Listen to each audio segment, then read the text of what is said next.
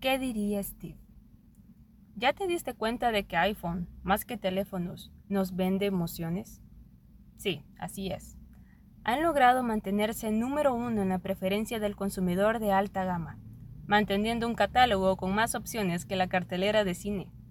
Pero nadie niega la emoción de abrir esa cajita blanca y tratar su interior como si de oro se tratara, aunque nos parezca que eso vale. ¿Era ese el plan de Steve Jobs? ¿Seguirá representando lo que aquel hombre con mente adelantada a su época quería que fuera? La verdad no lo podemos saber.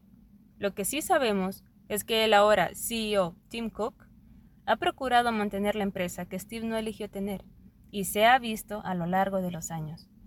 No solo pasaron de mostrar dos modelos cada año desde el 2014, pero también han logrado que sus cámaras, ansiadas por muchos, lleguen casi a asemejarse al ojo humano y tiene tantas como es posible. Ahora la última versión nos promete un teléfono hecho de titanio. Quizás no en mucho tiempo veamos uno hecho de vibranio y Capitán América sentirá envidia. Remontémonos al año 2007. Camisa negra con cuello de tortuga, jeans, zapatos deportivos, un escenario, espectadores con adrenalina hasta su cuello y el mundo esperando qué nos tenía el que nos regaló a Woody y Buzz Lightyear. Nadie podía creer que era posible tener en nuestras manos un teléfono guiado por nuestros dedos. Nos vendió su sueño e imaginación. Nos dice que queremos antes que lo queramos y cuando creemos que ya no hay nada más que lo pueda superar, repite la oración que Steve le encantaba decir a la audiencia antes de marcharse una cosa más.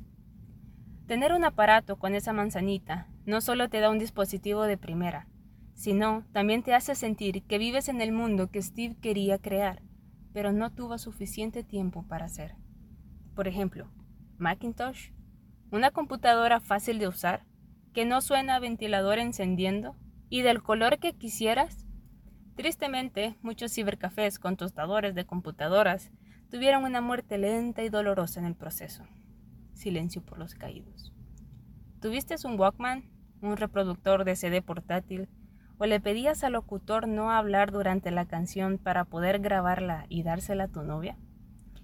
Ahora, aunque un poco desfasado, el iPod puso a los padres en contra de sus hijos muchas veces, con un reproductor que cabía en el bolsillo y que nos transportaba a otra dimensión. Y está de más hablar del invento que cambió a la humanidad.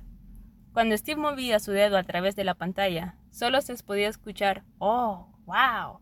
En el auditorio cuando bloqueaba y desbloqueaba la pantalla. Un hombre con gustos exigentes. Debía haber suficientes tipos de letra. Los colores amarillos debían ser iguales, pero no con gustos tan exigentes como para haber usado siempre zapatos.